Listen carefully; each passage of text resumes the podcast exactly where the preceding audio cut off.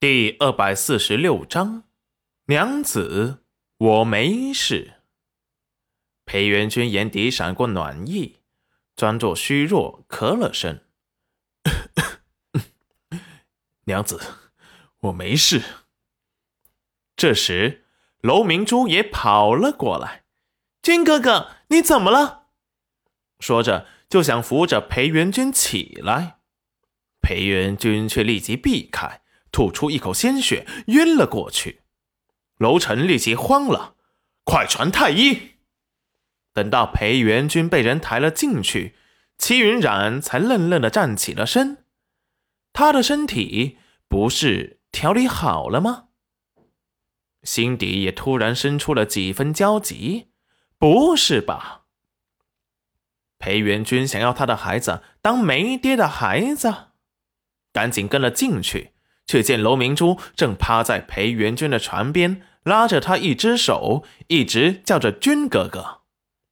楼臣也焦急地站在了一边。他本来只是想试探一下裴元君，却没想到他真的是旧伤复发，还很严重的样子。此时他有些后悔下重了手。就在这时。方神医看见皇上，立即行了礼。楼臣摆手免礼，让他快去给裴元君看看。楼臣带来的文太医也正在给裴元君把着脉。文太医把完脉，看到方神医，立即惊喜的把位置给让了出来。方神医拿出银针，给裴元君的胸口扎了几针。不一会儿。裴元君惨白的脸色便恢复了过来。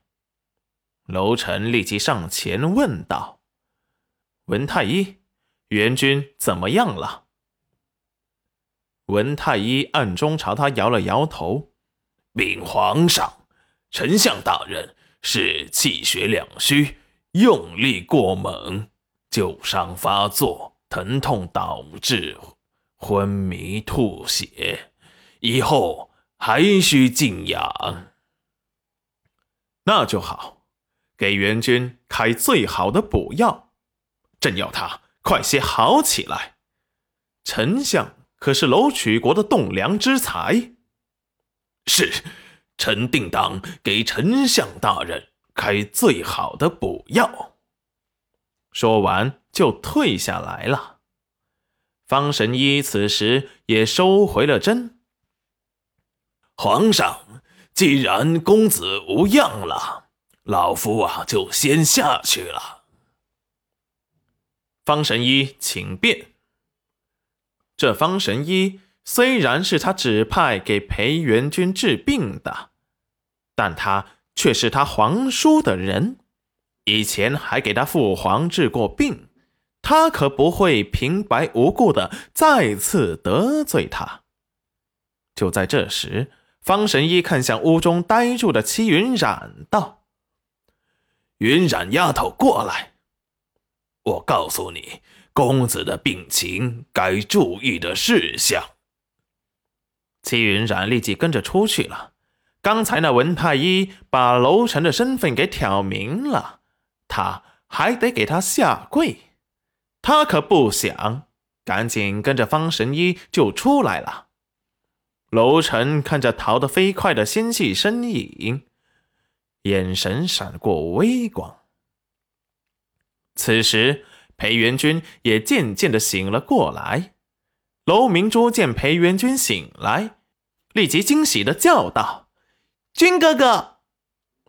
裴元君见到床边的皇上，立即起身请安道：“参见，参参见皇上。”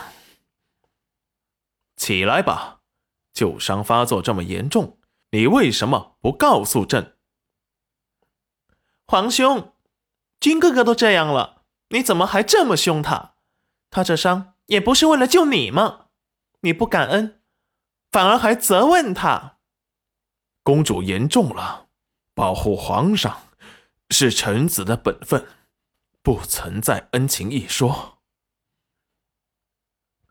楼臣神情莫测，我只是担心元君的伤势。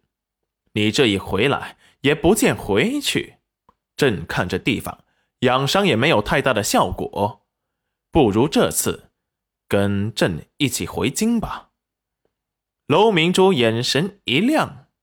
就在这时，方神医和戚云染突然走了进来。戚云染知道楼臣是皇上时，也不害怕胆怯，大方的给他行了礼。